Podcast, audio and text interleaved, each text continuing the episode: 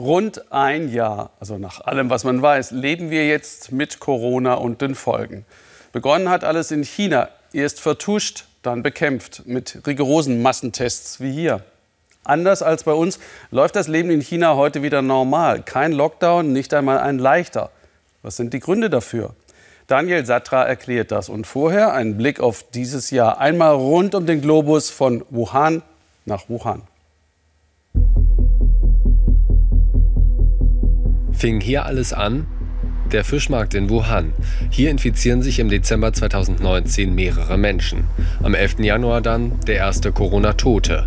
Der Staat reagiert drastisch, riegelt Wuhan ab. Spät, obwohl der Arzt Li Wenliang schon Wochen vorher gewarnt hatte. Er stirbt im Februar an Covid-19. Das löst Proteste aus. Wuhaner Bürger rufen den Namen des verstorbenen Arztes.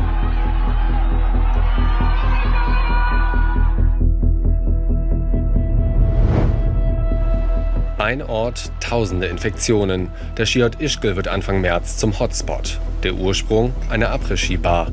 Ein Kellner steckt mindestens 15 Menschen an. Erst über eine Woche später stehen die Skilifte still. Die Gäste reisen ab, tragen das Coronavirus nach ganz Europa.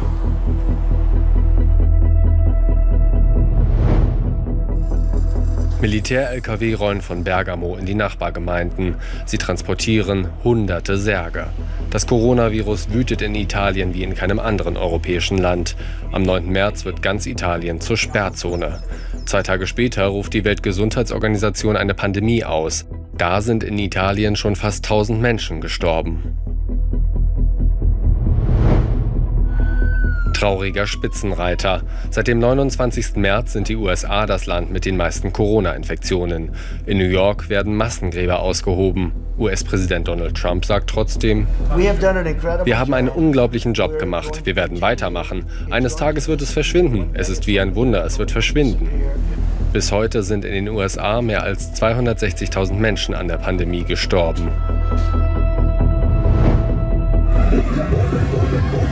In Wuhan fühlt es sich fast wieder an wie früher. Am 3. August feiern Tausende eine Poolparty.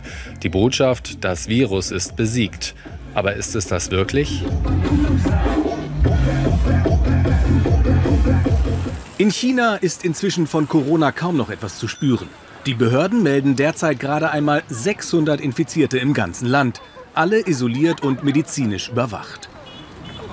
Uh, uh, Wir haben derzeit keine anderen Erkenntnisse, als dass es in China nur extrem wenig Virus gibt und bei jedem kleinsten Anzeichen eine sehr aggressive Antwort.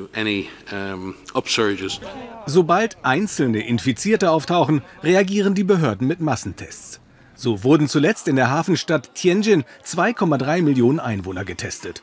Davor mussten in Kashgar 4,7 Millionen antreten, und in der Stadt Qingdao im Osten waren es sogar 10 Millionen, die in wenigen Tagen auf Befehl der Behörden getestet wurden.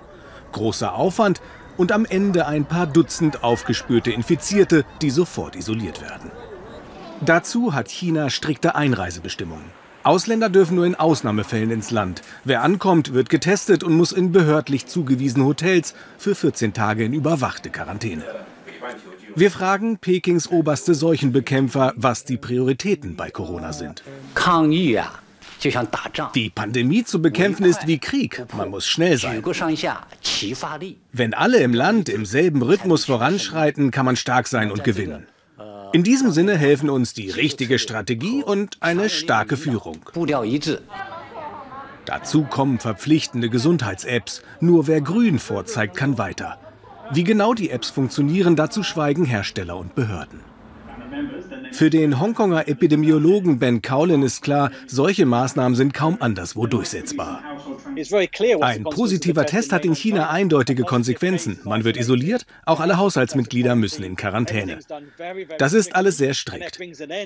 Die Behörden zwingen die Menschen, in Isolation zu bleiben. Das meinen die nicht als Vorschlag, sondern als Befehl.